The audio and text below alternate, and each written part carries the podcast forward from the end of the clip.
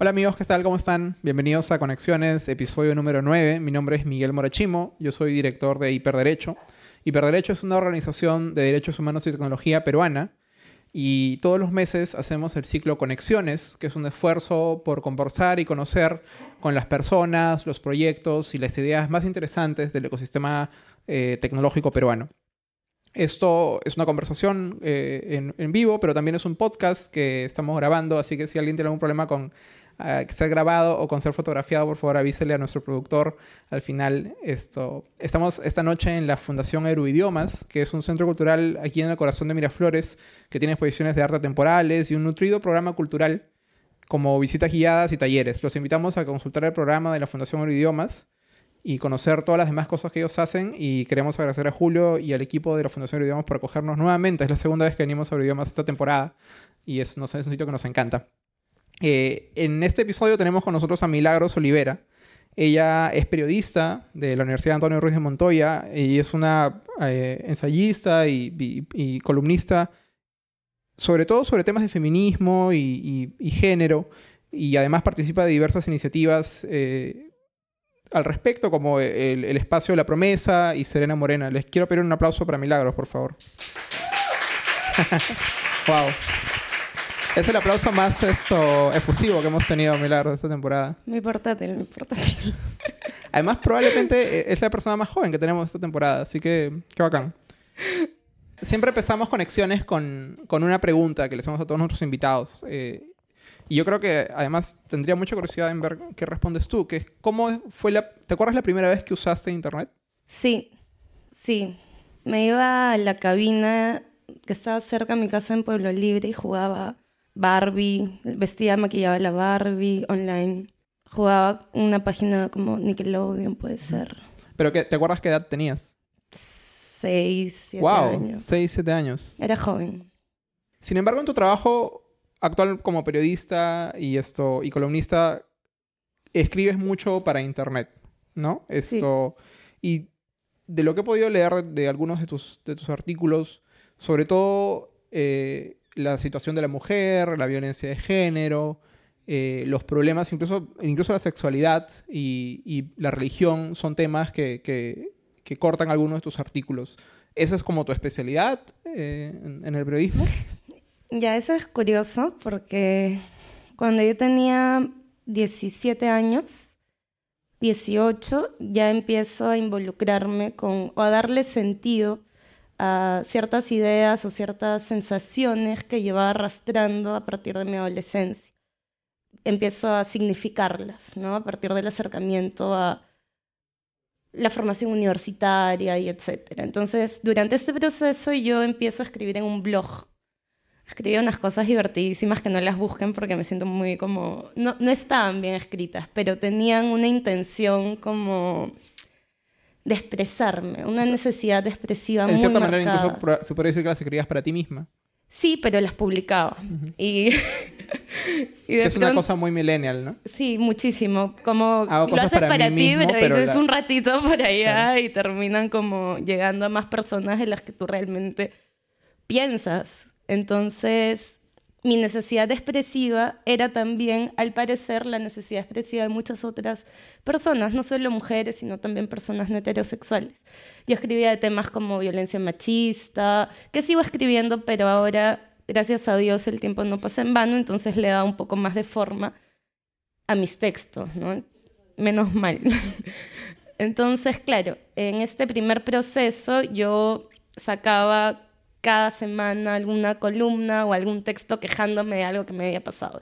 Que se había visto que golpeaba a una chica, que se me habían metido en la mano, que se me había sentido subestimada por ser mujer. Muchas experiencias cotidianas que no encontraba eh, un espacio donde poderlas plasmar porque en ese momento todavía no conocía eh, a las mujeres y a las personas de las que actualmente, con las que actualmente creo y produzco eh, cuestiones un poco más efectivas y concretas. Entonces, mis necesidades comunicativas, que como te darás cuenta son como amplias y varias, porque no paro de hablar desde hace un rato, estaban en ese momento como condensadas y encontraron un, canal para como plasmarse. Te quería preguntar por el, rol que cumplió entonces Internet en ese proceso de, autoformación. Yo sé que tú creciste en un hogar tradicional en, lo, digamos, en, lo religioso, fuiste a un colegio católico, esto, y tuviste una formación muy, eh, muy católica, ¿no? O sea, dices que tu película favorita era La aparición de la Virgen de Fátima. Sí, claro, la, vi, la vi muchas veces. Entonces, claro, me imagino que en tu en tu, esto, en tu proceso de curiosidad intelectual, quizás muchas de las cosas que pensabas o, sentías no las podías exteriorizar con quienes estaban físicamente cerca tuyo, en tu colegio o en tus círculos, no sé, amicales de la parroquia. Entonces, eh, Internet fue ese espacio en el que, en el que encontraste, ¿tenías miedo, por ejemplo, que si alguien que te conocía cerca de repente leyese lo que publicabas? No realmente. De hecho, yo me formé en un colegio de mujeres y si bien dentro de esta forma en que esos espacios conservadores forjan la identidad femenina, existe mucha represión y una forma muy limitada también de entender los vínculos. Dentro de esas limitaciones se generan otra forma de afectividad y otra forma de diálogo quizá mucho más íntimo, que es lo que te puede brindar un colegio únicamente para mujeres, es eso, esa intimidad femenina en la que yo me siento muy cómoda, ¿no? Esta forma de relacionarnos, de comunicarnos, que también puede estar marcada por cierta competitividad, no solo física, sino eh, también vinculada al gusto masculino o al deseo masculino, pero si retiramos esa parte, el momento en el que nos enlazamos, en el que nos hallamos, en el que hacemos pijamadas, en el que conversamos de chicos o de cuestiones que nos parecen importantes o interesantes en ese momento, también era un espacio muy como amplio y nutrido. De hecho, yo tenía dos mejores amigas, Isa y Antoinette, que son fabulosas, con las que hablábamos de todo, de un montón de cosas entre las tres. Era como habíamos construido nuestra, nuestro mundo aparte, ¿no? Entonces, no mis necesidades con Internet tenían o con el uso de la tecnología siempre han estado más ligadas a un diálogo conmigo misma y con mis experiencias. Eh, de alguna forma, claro, me valía de las nuevas tecnologías para publicar mis textos, porque evidentemente a los 18, 17 años no te va a publicar nadie, pero no era ese espacio en el que... No era que vivías una vida oculta en Internet, una vida secreta. No, no, no, no, no. Creo que de alguna forma en Internet vivía una vida un poco más pública porque era, o habían cuestiones que yo no me sentía con la capacidad de poder, con, las que poder confrontar al otro. Entonces yo en a los 17 años ingresé a una organización universitaria de izquierda y eran todos hombres y habíamos dos mujeres. Entonces, todo el tiempo ocurría una forma de ejercer machismo casi sistemática. En la universidad también un profesor me acosó. Entonces, habían muchas maneras en que yo me sentía frustrada y yo no me sentía con la capacidad, porque era muy joven, de poder confrontar esa violencia. Entonces, ¿qué hacía? La escribía. ¿Y dónde la publicaba? En este blog que yo siempre compartía mis links como me ponían like tres personas, cuatro, pero lo hacía, ¿no? Era como mi canal de, de revancha incluso. No quiero perder la oportunidad, que es la, creo que es la primera vez que hablamos de ese tema en, Conexiones, eh, y es en particular es un tema que está en boca de todos. Eh, te quería preguntar, tú que eres, eres feminista y, y, investigas y escribes sobre ese tema hace tiempo y que muchas de las cosas que haces, imagino que son recibidas con diversos grados, desde la indignación hasta el aplauso. Em, te quería preguntar, desde tu perspectiva, ¿por qué, ¿por qué sigue siendo tan difícil o sigue siendo una palabra tan condenada la palabra género en, Perú? Bueno, yo lo que he podido notar eh, dentro de mi tránsito por la ciudad que es bastante, digamos, trabajado, o sea, sí me esmero en conocer mi ciudad, si le meto ganas a salir de mi espacio. Cuando dices conocer la ciudad, ¿te refieres a ir a diversos lugares de Lima o a frecuentar con diversos círculos sociales? Exacto, y a cambiar principalmente, eh, bueno, Lima es una ciudad no solo racista, sino también con un sentido aspiracional perverso que valida actitudes clasistas, que valida comportamientos eh, discriminatorios y que separa ciudadanos entre primera, segunda, tercera y si puede quinta categoría lo va a hacer. O sea, es una ciudad configurada de forma violenta.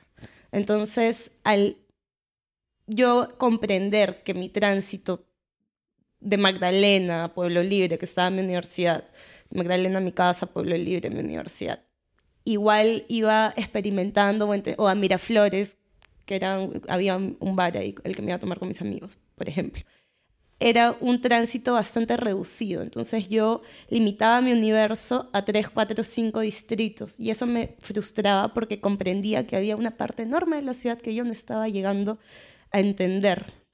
Entonces, a partir de esta experiencia ciudadana, comprendí también el nivel de desigualdad tan grande que facilita que narrativas fundamentalistas y conservadoras expliquen la precariedad económica, la precariedad de oportunidades de acceso a la educación, de tener un sistema de salud digno que atienda a las personas que necesitan eh, salvarse de algún mal. Entonces, es normal que en un entorno así de hostil con sus ciudadanos y con sus ciudadanas, este tipo de narrativas que van a reducir o que van a justificar el caos a partir de mujeres que salen del hogar o a partir de mujeres que eh, deciden no ser madres o, o rechazan el mandato de la maternidad, estas narrativas de odio calan en sociedades así de fragmentadas.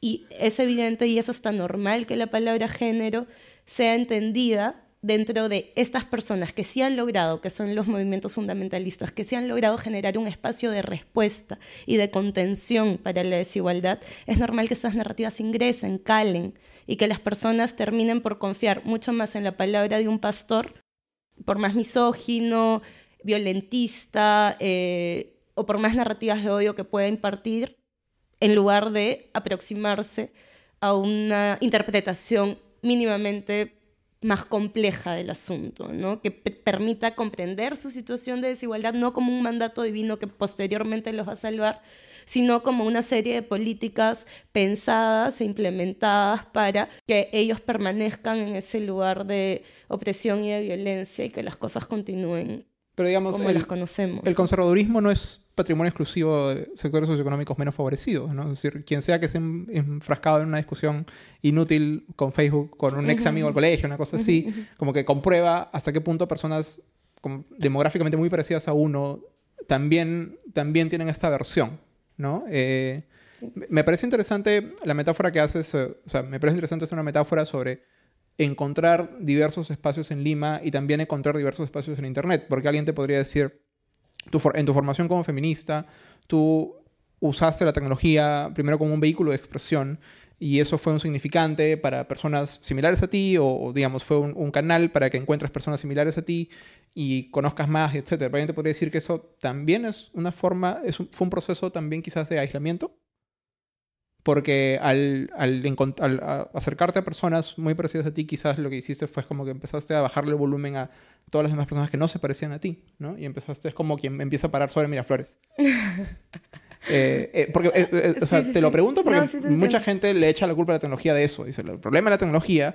es que nos pone muy cerca de personas que piensan muy parecido a nosotros, porque podemos literalmente bloquear, bajarle volumen a todo lo demás y tarde o temprano terminamos radicalizándonos en el sentido más, más puro del término. Sí, totalmente. De hecho, ahí yo tengo dos eh, comentarios. El primero es que claramente estas, eh, o los discursos o las narrativas fundamentalistas no se detienen en un solo grupo, pero sí hay más hay personas que se afectan o que son afectados directamente, incluso instrumentalizados, y están quienes instrumentalizan y quienes van a continuar. A mí me da risa Cipriani diciendo eh, no van a venir acá con sus ideologías, con sus ideas traídas de Europa.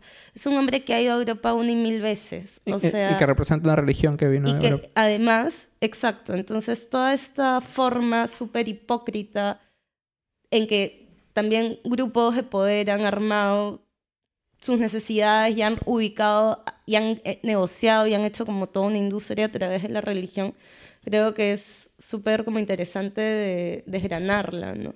Ahora, regresando a lo que dices, de hecho, la forma en que Facebook se maneja está claramente limitada para que tu circuito y para, que las personas que piensan como tú tengan un espacio o tengas tú un espacio de encuentro y de reafirmación de tus propias ideas y también de difusión de información falsa y etcétera. Sin embargo, yo sí creo que a veces hay que ponerle play, sobre todo si eres, perdón, pausa, sobre todo si eres mujer y te, y te confrontas hacia afuera con la violencia, con el acoso eh, y con las distintas manifestaciones de machismo que en nuestra sociedad persisten. Entonces, para mí no es para nada una cuestión perjudicial crear una breve burbuja en tanto se tenga la conciencia que es una burbuja. Si eso permite generar conocimiento, generar comodidad y generar las condiciones para que estas personas que en un espacio público, en un espacio abierto, no van a tener esa facilidad, eh, te cuento, por ejemplo, nosotras con mis compañeras eh, tenemos o realizamos ciertos talleres que son únicamente para mujeres y para personas LGBTIQ. ¿Por qué lo hacemos? Es una propuesta metodológica. No es posible que otras compañeras nuestras que son travestis o que pertenecen a grupos que de por sí ya sufren distintas formas de violencia en la calle, encima en un espacio que está destinado para que desde la comodidad y la confianza puedan crear letras para generar eh, rap, que es un taller que se llama La Lírica que te parió, que empieza el jueves. Que empieza el jueves 30, pueden escribir a la promesa En ese, en ese caso, para nosotras es absolutamente necesario que se generen espacios seguros, que se generen lugares no solo digitales, sino físicos, para que quienes no tienen esa oportunidad en el espacio abierto o en el espacio público, sí la tengan en un espacio creado. ¿Es ficción? Probablemente. Va a salir información necesaria, urgente, no solo a nivel íntimo, personal, sino también para que la sociedad comprenda qué es eso que no está escuchando, que no está viendo. Sí. ¿Y tú crees que tú no serías feminista, no serías la feminista que eres hoy si no fuese por Internet? No, igual sería feminista como sin internet, ¿no? O sea, desde la primera vez que me acosaron o que me metieron la mano y si hubiera conocido el feminismo en ese momento, pues probablemente hubiera dicho, acá está, ¿no? De esto se trata, patriarcado. Corrígeme si estoy equivocado, pero quizás para muchas chicas que hoy tienen 14, 13 y que se encuentran en situaciones de violencia, que se encuentran en situaciones eh, donde, donde empiezan a generar una conciencia crítica respecto a lo que ven y es Internet también un espacio de acercamiento al feminismo, ¿no? Sí, totalmente, totalmente. Y son las comunidades virtuales las que hacen. Absolutamente. y te quería preguntar, ahora que mencionaste las comunidades vivenciales o esos talleres que ustedes organizan, ¿cómo ven los, las comunidades de, entre persona y persona versus las comunidades virtuales, ¿no? O sea, tienes grupos de 10.000 de personas y te dices, wow, yo soy líder de un movimiento de miles de personas. Esto, ¿Hasta qué punto eso es útil para algo? ¿Eso construye algo? ¿O esto versus los, las redes de, de persona a persona? Tú que participas de ambos. Mira, yo siempre voy a preferir y siempre voy a abogar por el cara a cara, por el generar vínculos, por el conversar, por el mirarnos a la cara, por eh, la destrucción y la muerte del líder, de la líder. Eh, creo que todas las personas tenemos la capacidad de eh, liderar nuestras propias vidas y con eso ya estamos haciendo un montón.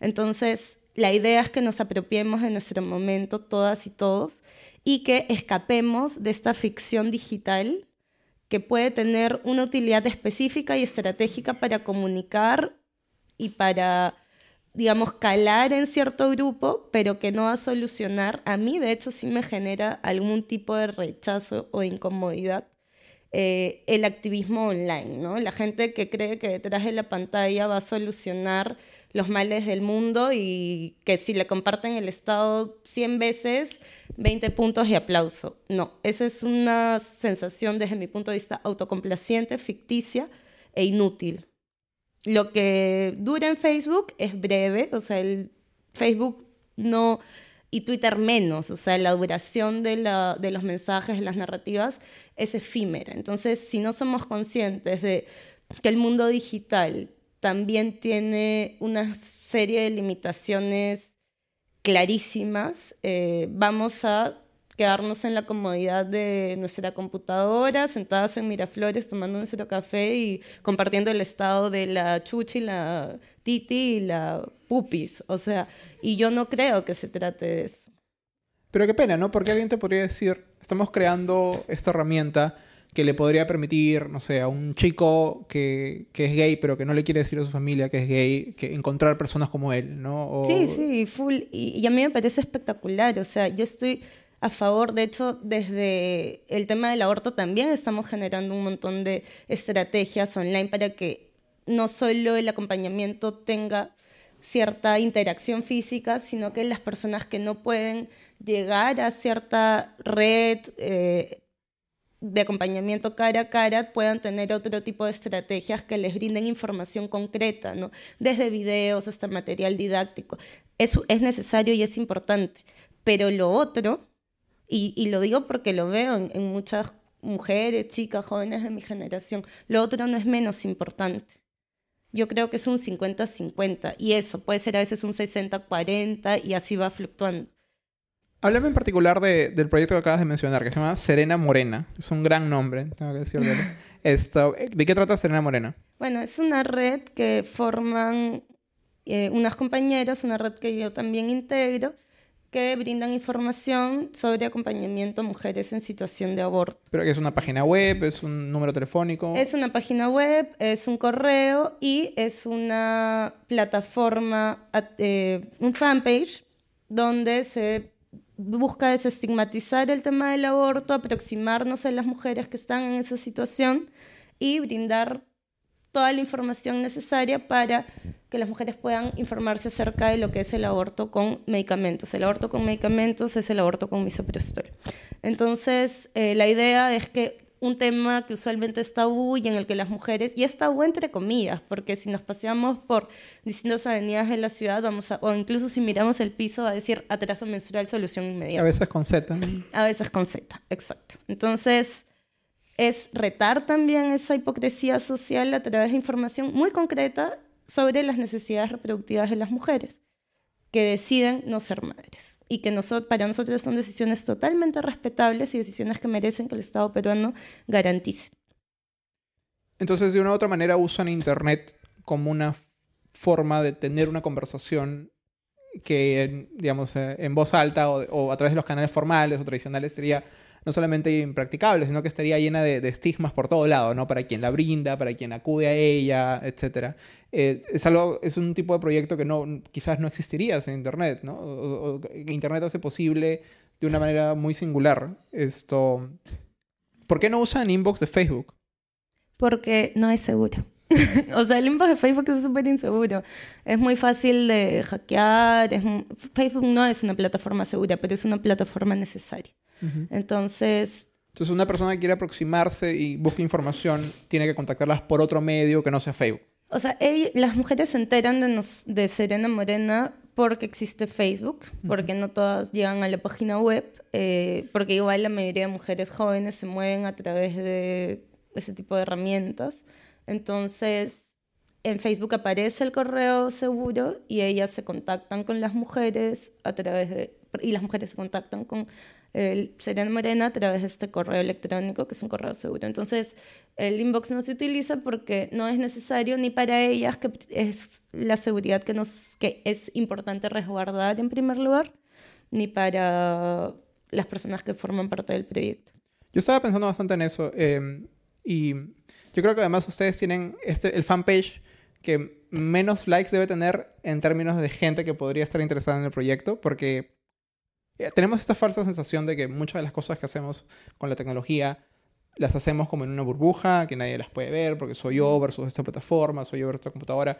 Pero si alguien le da like a Serena Morena, por ejemplo, esto es probable que eso quede grabado no solamente en los servidores de Facebook, que anda a ver, no sé, o sea, me parece que cuando dices que no es seguro, no solamente te pones en el caso de un hacker ruso o no sé, súper especialista que venga y te hackee, sino que si tú le das like a Serena Morena, es muy probable que en muchas personas que tienen público o sus amigos, por ejemplo, puedan ver eh, que le ha dado like. Y no, no, no necesariamente porque le sale en el timeline, sino porque tú vas al perfil de alguien, pones páginas que me gusta, vas a poder ver eh, a qué página le diste like, ¿no? Ah, es una cosa impresionante, que es una cosa que nosotros, las personas pueden desactivar si quieren, o sea, que otras personas vean a qué página le diste like. Sin embargo, por ejemplo, si luego yo entro, yo soy tu amigo y yo entro a una Morena, puedo ver que tú le has dado like. Eso es algo que tú no puedes esconder, ¿no? Y es muy significante. Es tanto como darle like a un abogado de divorcios, es tanto como darle like, no sé, a es tal cual. Eh, hay, esta, hay esta idea en tecnología de que una cosa es lo que tú dices, una cosa es la conversación que tienes, y, pero a quién le diste like, de quién eres amigo, eh, a qué hora te conectaste. Esa metadata a veces también cuenta historias y a veces cuenta historias mucho más poderosas y mucho más reveladoras de, de, quiénes somos que, que, lo que sea que estamos diciendo. Tú puedes estar hablando en clave, pero ya estamos hablando, estoy hablando con Serena Morena y me imagino, no, no, estoy seguro cómo funciona Facebook en este punto, pero es imposible que yo le mande, si ustedes aceptaran mensajes al inbox, es imposible que yo le mande un mensaje al inbox a Serena Morena si es que no le he dado like.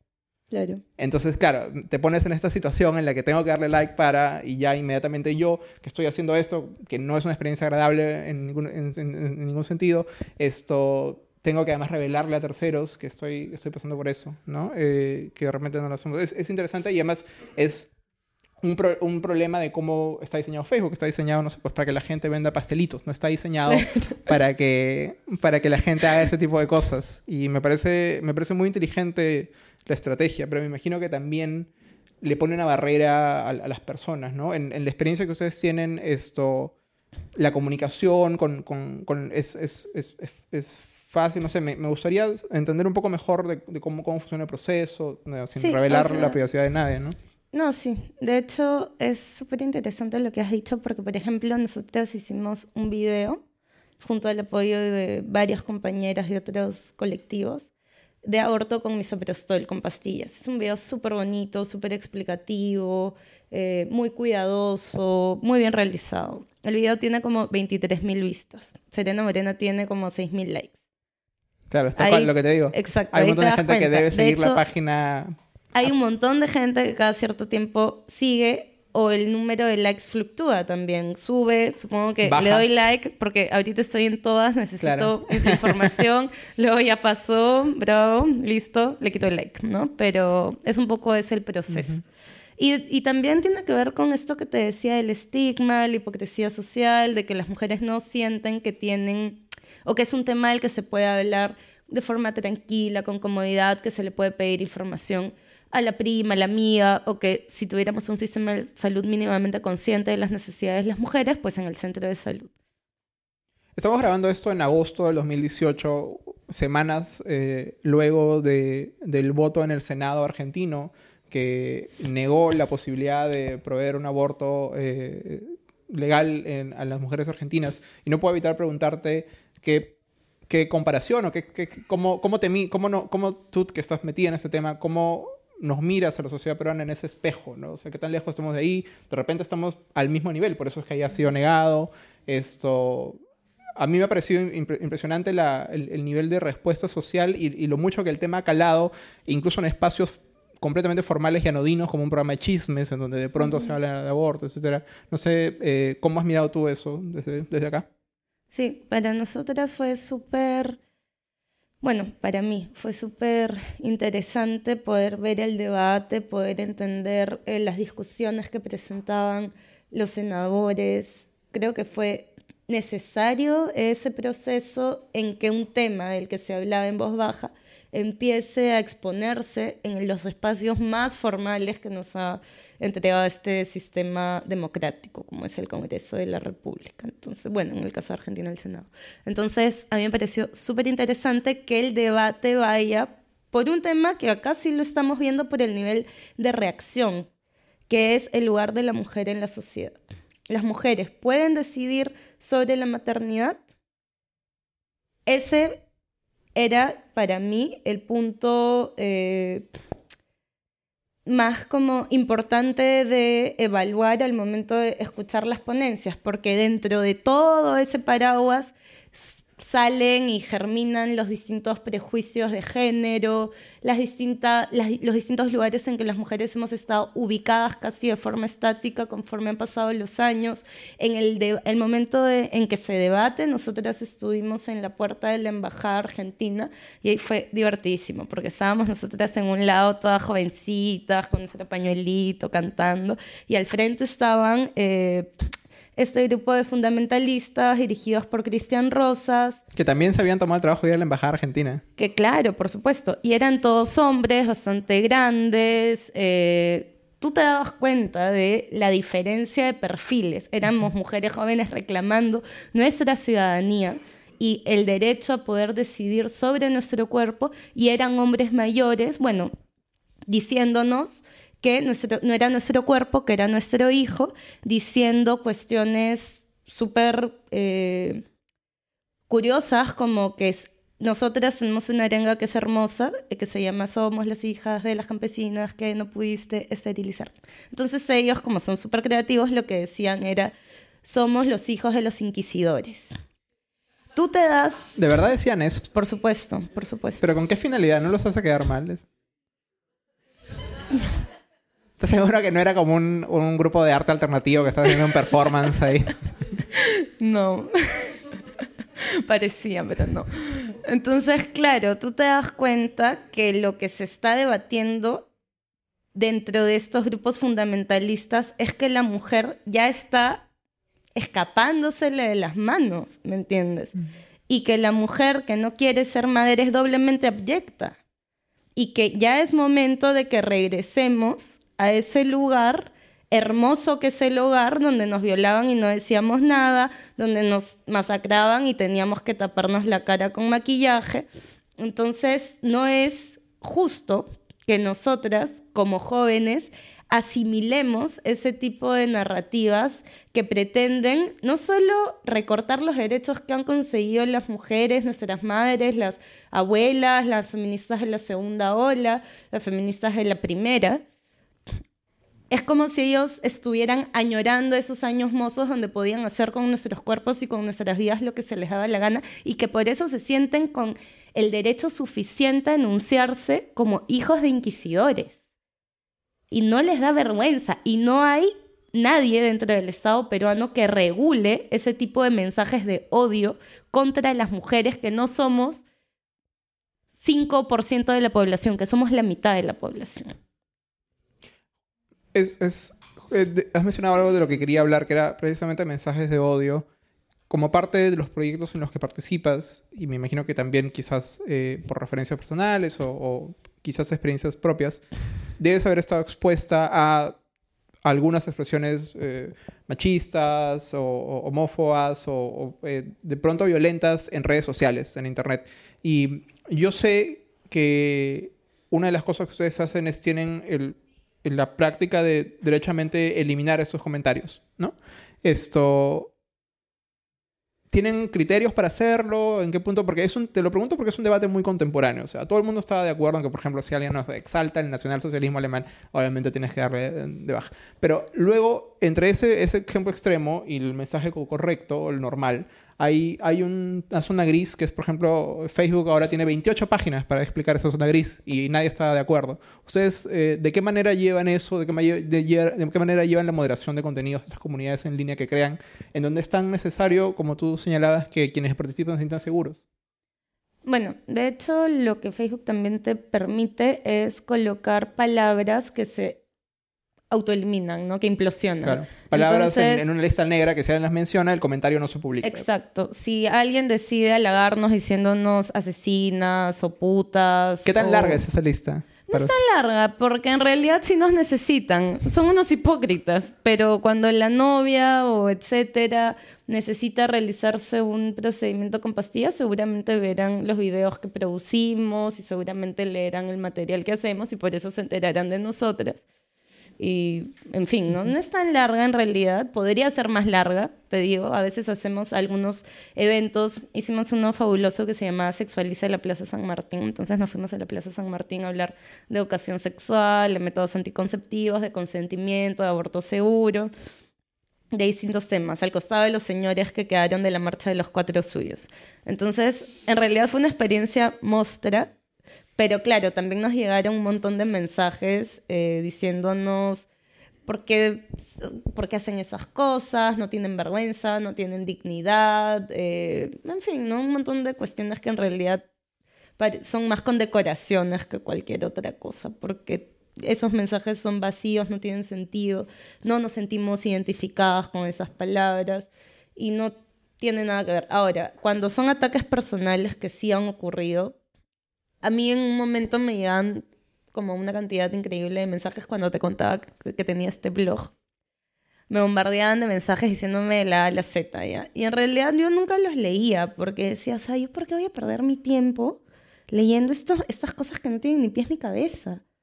pero tengo amigas, tengo muchas compañeras y creo que ya es una forma de enfrentar la vida, o sea, creo que es con esto y con 100 cosas más que no tienen nada que ver con eso, pero tengo más compañeras que obviamente sí se sienten involucradas y se sienten afectadas, que incluso les han hecho memes eh, para burlarse de, no sé, físico, para poder agarrarnos por lugares que gracias a de los que gracias a Iba a decir gracias a Dios.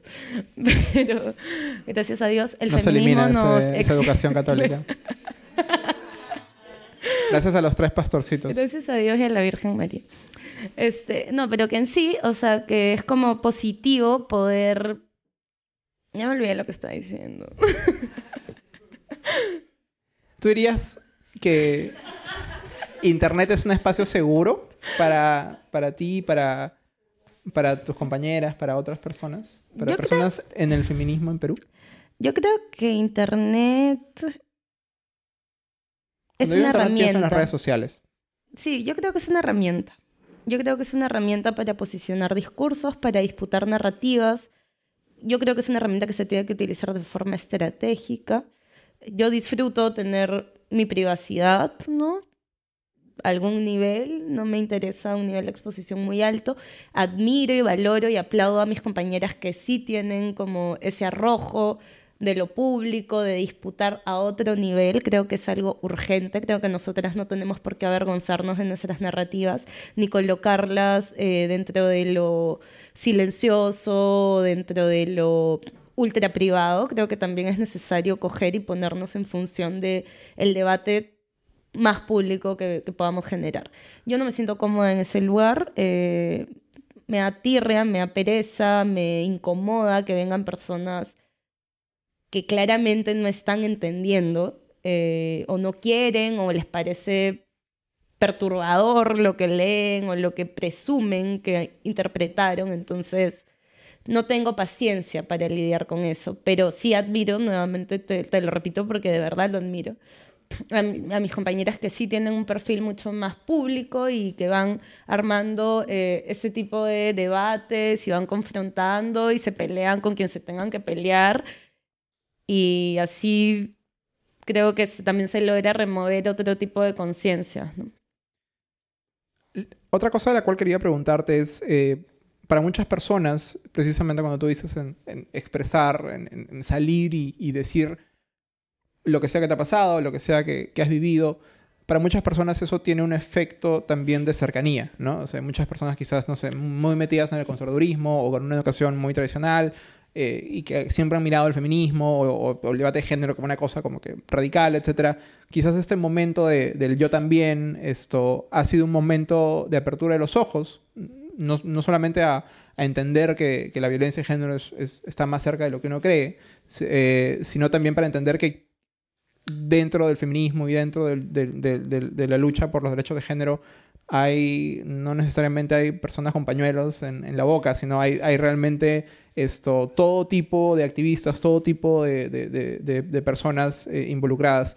Y yo sé que otra, otra de las cosas en las que tú has trabajado es en acompañar el proceso, estos procesos de denuncia ¿no? de, violencia, por violencia de género eh, en línea. ¿Es, ¿Es, cierto? ¿Es, ¿Es, correcto esto? Que, cuando yo quiero denunciar que mi profesor hizo tal cosa o, o fulanito hizo tal cosa, ah, yo sé que ustedes tienen como una posición particular sobre, sobre, sobre qué rol cumple ese tipo de denuncia y cómo debería hacerse.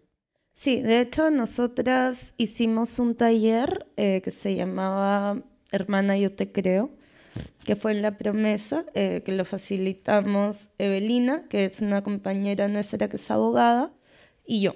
Entonces Evelina brindaba, todas eh, tenemos casi un perfil similar, somos jóvenes, Evelina está terminando la maestría, pero tenemos menos de 30 años. Y también esto es necesario decirlo porque es nuestra apuesta.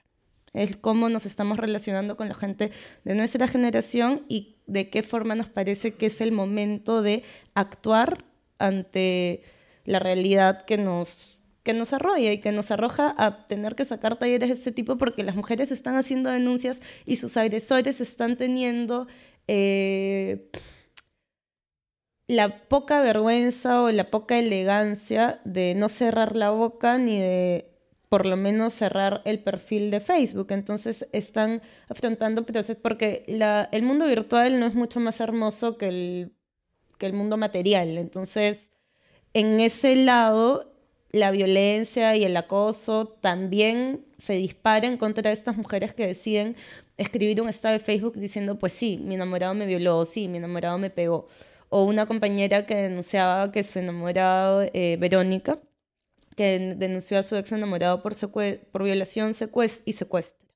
Entonces, eh, este agresor tenía o tuvo la desvergüenza de armar toda una, todo unos descargos dejándola como la peor persona del mundo y etcétera. Y una mujer que ya ha afrontado situación de violencia y que encima tiene que eh, a, ese, a esa, en esa necesidad reivindicativa de contar su experiencia, tiene que lidiar con un universo digital que la va a destruir y que va a sospechar de lo que no hizo y de lo que hizo también, pues es súper injusto. Entonces, nosotros hicimos este taller donde lo que se logró es brindar estrategias a mujeres que iban a entablar o iban a iniciar procesos de denuncia a través de redes sociales para que conozcan mínimamente eh, los lineamientos legales que eso conllevaba, de qué forma abordar el problema para ellas no verse implicadas en una situación no deseada y de por mi parte la información era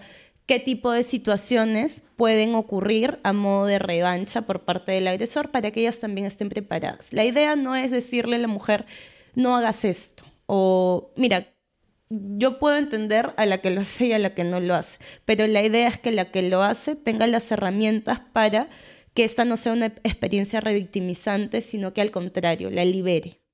Y en ese sentido decidimos hacer esta actividad que fue muy importante porque posteriormente una de las asistentes pudo alzar una denuncia de violencia sexual dentro de la Universidad de San Marcos que ahora ha despertado el movimiento feminista universitario y que está permitiendo que eh, no solo en San Marcos, sino que en la católica y que en distintos espacios esto llegue a un nivel de efervescencia necesario para que podamos empezar a hablar de estos temas. Pero sí crees que cumplen un rol esos, esas denuncias públicas. No son simplemente una forma de revancha contra quien me agredió. ¿Tú piensas que son parte de cómo una mujer podría, o una, una víctima podría entender eh, como que podría aceptar su realidad y como compartirla? Yo creo que es justicia simbólica.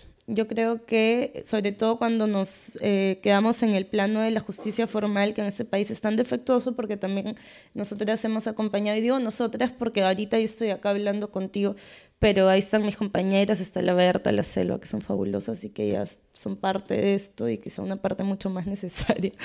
Entonces, claro, esto también conlleva que nosotras nos veamos en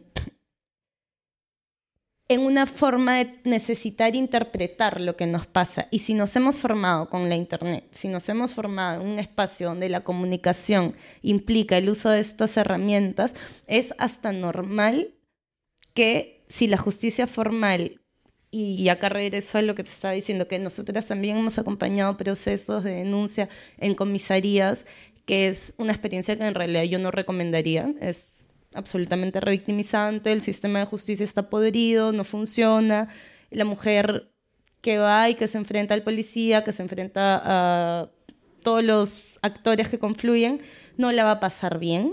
Eh, no o sea, definitivamente no le va a pasar bien. Es normal que esta mujer decida ahorrarse ese desgaste físico y emocional y plasmar su experiencia, o ya sea porque ha prescrito, ahora vemos el caso de Reinaldo Naranjo, este poeta que violó a sus dos hijas a través de una denuncia que pudimos ver en Ojo Público, es normal que incluso el periodismo, el periodismo digital, porque Ojo Público es una, es una plataforma digital, también sea útil para que estas denuncias cobren forma desde la investigación y etcétera, porque lamentablemente la palabra de las mujeres, sea escrita o sea oral, la experiencia, la primera persona, no tiene tanto peso en nuestra sociedad. Entonces, incluso esa mujer que está, en el caso de la chica eh, que fue violada por el taxista de Uber, ella ha sacado un video el día de ayer diciendo mi nombre es tal, no me acuerdo su nombre, eh, y ayer me pasó algo que pensé que no me iba a pasar y es que me violaron. Y no quiero que esto le pase a nadie más. Entonces, estas herramientas también están siendo utilizadas para las mujeres para buscar justicia. Y la justicia, si no es concreta, mínimo que sea simbólica. Mínimo, es lo mínimo, así lo más básico que nos merecemos.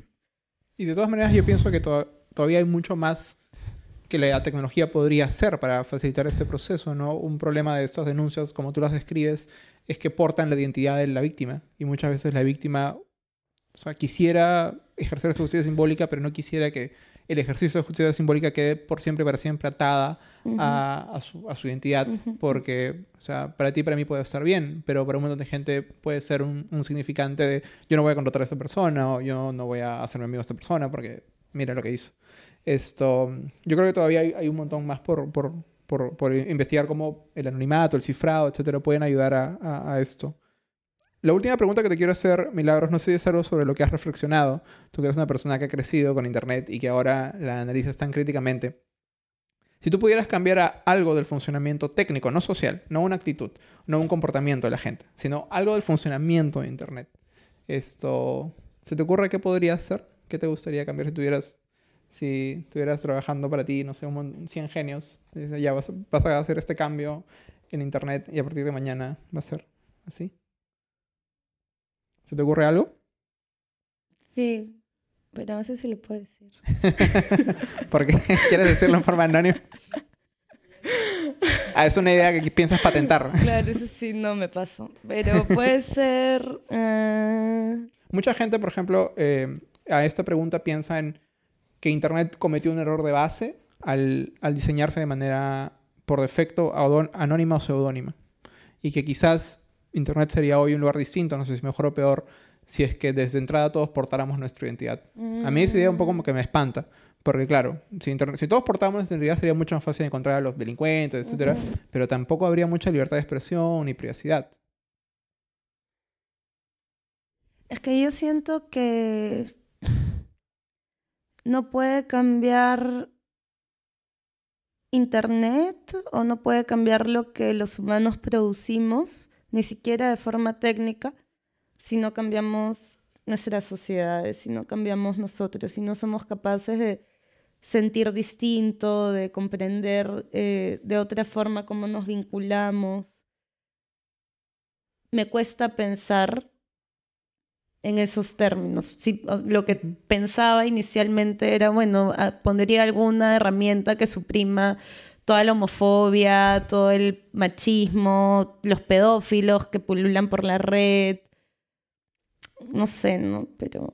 Pero es, difícil, ¿no? Porque eso, si tú te das cuenta, eso es un poco al punto en el que hemos llegado en el debate sobre Facebook y las noticias falsas, ¿no? Claro, todo el mundo le dice, por favor, suprime todas las noticias falsas. Y es muy claro darse cuenta qué noticias son falsas, pero hay un montón de cosas que no, no queda tan claro decir, o sea, dónde empieza la homofobia y dónde simplemente es un libre ejercicio de la expresión, un libre ejercicio de mi religión, que es algo que podría, podría, podría estar perfectamente lícito. Eh, me, me, gusta esa reflexión, ¿no? Que, que quizás todo lo que hoy vemos que está mal con Internet o toda la violencia que sentimos en Internet no es un reflejo de que alguien haya cometido un error en Facebook o que alguien haya cometido un error en Google eh, programando algo y que por ende esas personas estén en capacidad de mejorarlo o de arreglarlo, sino es un reflejo más bien de lo que somos. Y, de, y que hoy por primera vez tenemos como un acercamiento más cercano a, esa bestia eh, eh, que hemos ido alimentando en nuestra sociedad y, hoy la vemos y, y, esa bestia que somos nosotras también, nosotros principalmente, que se come todo y que cree que hay sujetos o sujetas, en el caso de nosotras las mujeres, que merecen ser expuestas cuando terminan una relación, que merecen ser agredidas o acosadas cuando dicen que no, cuando rechazan una propuesta. Entonces, creo que lo que haría sería, no sé, nacer de nuevo.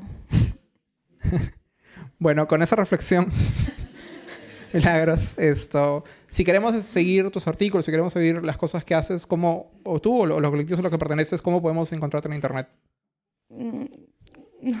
O sea, pueden entrar a la promesa, que es la promesa si quieren ir a los talleres, si son mujeres o personas no heterosexuales.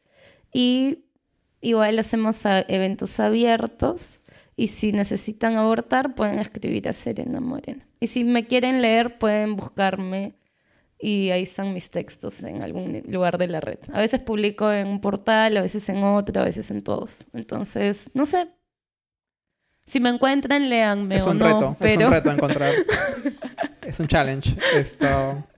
Muchísimas gracias, Milagros. Un aplauso, por favor, para Milagros.